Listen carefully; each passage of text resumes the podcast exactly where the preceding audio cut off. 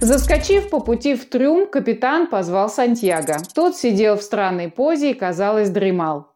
«Нужно обсудить проверку. Кто сегодня в смене?» По пути в кабинет начал расспрашивать Курт.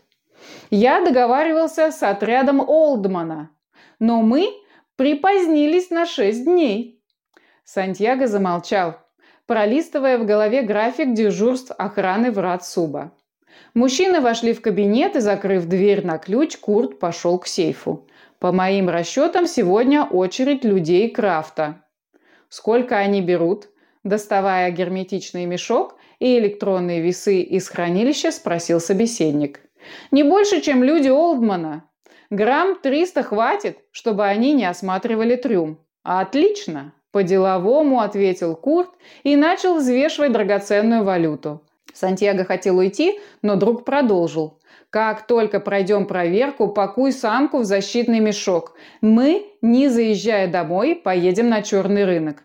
Сантьяго замер у двери. «К чему такая спешка?» – хмуро спросил он. «У меня мороз по коже от этой мутантки. Хочу побыстрее от нее отделаться, а ты нет?»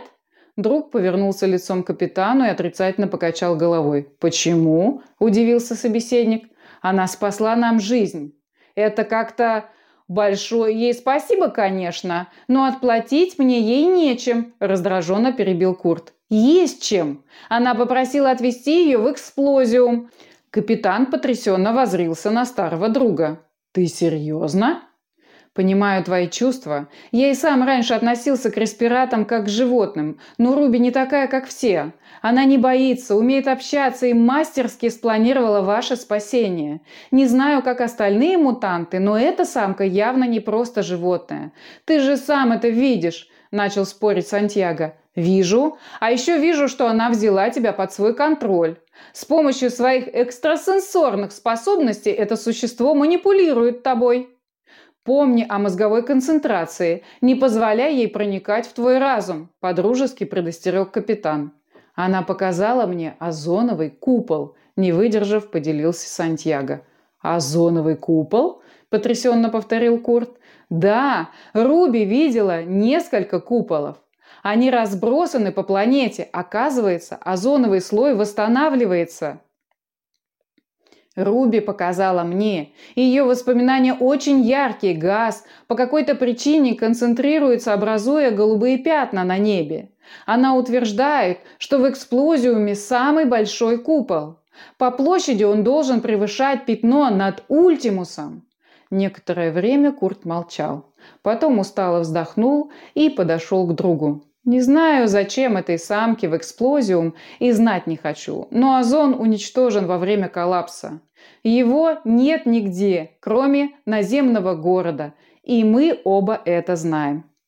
Но ведь Руби видела. Мы до сих пор не знаем, на что способно это существо. Она могла показать тебе не воспоминания, а фантазию, примирительно сказал Курт. Даже если есть слабая надежда, нельзя проходить мимо. Если озоновый слой действительно восстанавливается, Сантьяго с трудом совладал с эмоциями. Ты хоть представляешь, что это значит? Даже если она видела клочки голубого неба, нам-то от этого какой толк, недоумевал Курт. Нам, возможно, никакого, но твои правнуки, возможно, смогут вернуться на поверхность. Хорошо. Я рад, что мы добрались до сути, а именно до моих потомков. Так вот, если мы не продадим эту самку, не будет у меня правнуков.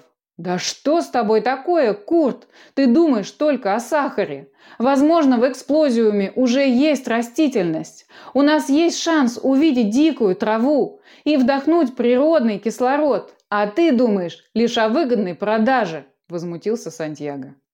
Наличие озонового слоя не гарантирует кислород и растительность. Это знаю даже я.